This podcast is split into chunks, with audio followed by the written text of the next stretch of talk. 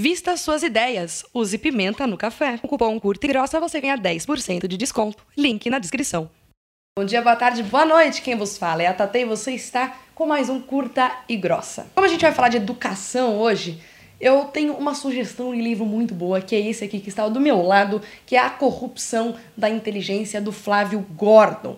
Né? E ele fala a respeito não da corrupção que a gente conhece, né? Dessa dos dos agentes públicos, mas da corrupção da alma em si e como é que esses intelectuais que são vítimas também, eles são eles fazem a corrupção, mas anteriormente a isso eles foram vítimas, né? E é por isso que eles replicam. Uh, como é que funciona toda essa mentalidade, como é que funciona toda essa destruição em massa da capacidade das pessoas, não só de fazer soma, multiplicação, mas da própria inteligência, da, da convivência em sociedade. Esse livro é muito bacana e vai uma crítica construtiva.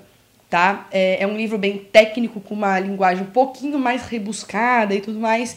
E é algo que eu acho uma pena, porque é um livro essencial para todo mundo ler mas uh, acredito que talvez algumas pessoas possam ter dificuldade uh, na compreensão em ter uma leitura um pouco mais rápida. Então, é, vai aqui uma crítica construtiva para que, quem sabe, possam aí uh, haver outras, é, outros livros como esse, com uma linguagem mais fácil, mais acessível, para que todo mundo consiga ler e entender assim rapidamente, né? Porque como a gente sabe, nós não temos tempo a perder e vamos ao vídeo, porque eu já estou perdendo muito tempo aqui. Ah, link da compra desse livro aqui tá na descrição. Comprando pelo link você ajuda o canal. Então vamos lá. A única forma de igualar as pessoas é nivelando elas por baixo. Isso é praxe, né? Todo mundo sabe. Afinal, você não consegue uh, fazer com uma pessoa que, por exemplo, sei lá, não consiga uh, fazer uma divisão simples. Você não consegue que, de uma hora para outra, ela consiga fazer a mesma operação executar, executando com, por exemplo, números mais complexos. No entanto, você pode facilmente fazer o contrário, ou seja, frear o desenvolvimento de uma pessoa inteligente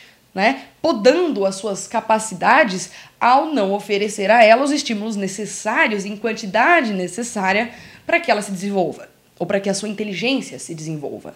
E é óbvio que esse é o objetivo, né, da tal educação inclusiva, né, da retirada do método, por exemplo, das salas separadas por conhecimento dos alunos, por capacidade dos alunos, pela velocidade que cada um tem de aprender, né? E até mesmo das famosas salas mistas, né, de menino e menina, de rosa e azul. E também as escolas que incluem crianças deficientes e saudáveis numa mesma sala de aula. Esse tipo de metodologia, além, é claro, de emburrecer os inteligentes, ele cria, ele também ajuda a desenvolver transtornos de inferioridade aos menos aptos, porque eles ficam se comparando aos seus colegas de mesa, né? E também deixa os seus professores malucos, né? Que em meio a uma sala aí de 30 alunos, às vezes 40 alunos, o cara precisa ficar se desdobrando para atender às diferentes demandas, diferentes necessidades e as velocidades de aprendizado de cada aluno. Então o cara ainda tem que trabalhar mais e mais horas sem conseguir concluir o seu trabalho da forma que ele almeja. Até porque você realmente acha que um professor do primário, com um bando de criança maluca causando em sala de aula, né? Você acha que o cara consegue dar devida atenção a uma criança, por exemplo, com síndrome de Down? Não consegue. Não é fácil. Não é fácil. Isso ainda fazendo uma comparação explícita, né? De uma criança com, re... com uma deficiência e uma criança saudável. Agora, a gente pode até diminuir essa comparação e fazer a pergunta se a gente acha, por exemplo, que é fácil para um professor lidar com crianças, sendo que algumas delas têm dificuldade de aprendizado são extremamente desatentas ou têm aqueles transtornos como DDA e outros. Você acha que é fácil para o professor lidar com isso, levando em consideração que ele tem 40 outras crianças fazendo arruaça, brincando, é, controlar uma sala de aula e ainda assim dar atenção a devida às crianças que têm menos capacidade intelectual ainda, para que elas possam alcançar aí as crianças com maior velocidade de aprendizado? Então fica aí o questionamento a vocês. E se você é professor e está me ouvindo, conte aqui a sua experiência como, como professor, se você já teve aí que, que se desdobrar, se você já, já esteve numa situação dessa, conte a sua experiência que eu quero saber aqui. Quem sabe até a gente pode fazer um hangout conversando a respeito disso com os professores. Os que quiserem permanecer anônimos, fiquem anônimos, mas a gente pode conversar a respeito disso e começar a passar um pouco mais a experiência do professor. Mas a gente fala do professor mais, mais pro final do vídeo. Vamos voltar aqui a respeito, a falar dos alunos aqui. Porque além disso, é claro, há outros conflitos sociais que acontecem naturalmente dentro da sala de aula, porque justamente na sala de aula é lá né, onde as crianças começam a perceber os diferentes, né, competir entre si, né, e essa inclusão de pessoas uh, que têm uma diferença brusca umas com as outras, né, e diferenças assim objetivas, uh, de fácil comparação, ainda mais isso num período de teste, né, um período de desenvolvimento de vários setores aí da mentalidade do jovem para a formação de um adulto capaz, né, que consegue conviver em sociedade, que consegue ser autônomo, né? Então você acha que é justo, que, que, que faz sentido para o desenvolvimento do ser humano você colocar pessoas extremamente fortes e extremamente fracas para competir entre si? Claro que cada uma dentro da sua categoria, às vezes uma pessoa que é muito boa em matemática, às vezes não é tão boa em português e etc e tal, mas você acha isso justo? Você acha que isso facilita a capacidade do indivíduo a aprender? É a mesma coisa de você pegar um, um, um profissional de matemática junto com um analfabeto e botar os dois para fazer uma Olimpíada de Matemática. Ou você colocar uma, um homem de cabelo longo e silicone para competir Muay Thai com uma mulher. Isso já acontece no esporte, né? Dessa forma, o vencedor sempre vai sair vencedor e o perdedor sempre vai sair perdedor. Isso porque eles estão em desvantagens naturais. E isso, amiguinho, desenvolve na criança transtornos de inferioridade e transtornos de superioridade. Não desenvolve empatia. Sorry. Agora, quando você coloca crianças, que ainda assim são diferentes, porque a natureza humana nos faz totalmente diferentes um dos, um dos outros, mas uh, parecidas em capacidades, de habilidades, de interesse, em velocidade de aprendizado, uh, ou com as dificuldades mais semelhantes, etc, etc, para competir de igual para igual, ou para competir de parecido com parecido, nesse caso, você tem jovens que perdem e ganham constantemente. E quando você tem crianças e jovens que perdem e ganham constantemente, essas pessoas se colocam tanto. Uh, se colocam tanto como uma pessoa que pode perder amanhã, como eles percebem que eles podem ganhar amanhã. Isso é empatia, porque você desenvolve no jovem o interesse de amanhã ganhar, porque ele sabe que ele pode ganhar, porque um amiguinho ali que também não é tão tão inteligente quanto um outro coleguinha ali, mas eles estão em níveis semelhantes, ganhou na outra semana. Pô, então se o meu amiguinho ganhou na outra semana, ele não é tão bom com matemática quanto aquele outro ali que também não é tão bom como a sala A, ganhou, quer dizer que se eu estudar, talvez eu consiga ganhar. E o cara que ganhou dessa vez vai falar: puxa, olha, o meu outro coleguinha ali que é, que é muito bom também, perdeu na outra semana pelo outro camaradinho ali. Pô, acho que eu não vou fazer tanto bullying assim com os outros coleguinhas, porque amanhã sou eu que vou apanhar, vou ser eu que vou ser o zoado. Isso é empatia. Aí vai vir um vermelhinho aqui, né? Óbvio, eles sempre aparecem.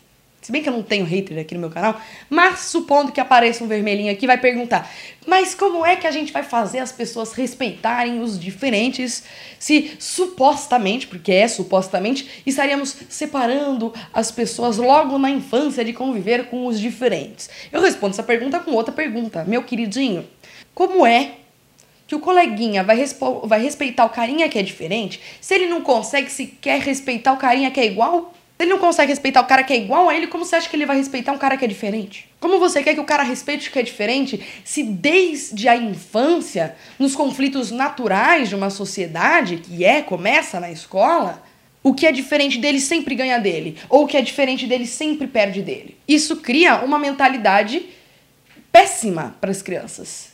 Péssima, que é a baixa autoestima, que é a sensação de superioridade, daquele ego inflável antes de você sair ensinando aí o respeito ao diferente, você precisa desenvolver na criança a empatia pelo semelhante. Você sempre começa ensinando as pessoas de baixo para cima e não o contrário. Se você coloca pessoas extremamente diferentes frente a frente para competir, frente a frente para se comparar, você vai enaltecer unicamente as diferenças e não as igualdades, as semelhanças. E isso acelera os conflitos sociais. Isso é fato, principalmente porque dentro da própria sala de aula, incluindo as salas de aulas não inclusivas, como eram mais ou menos no passado, os grupos de mais ou menos diferentes se formam.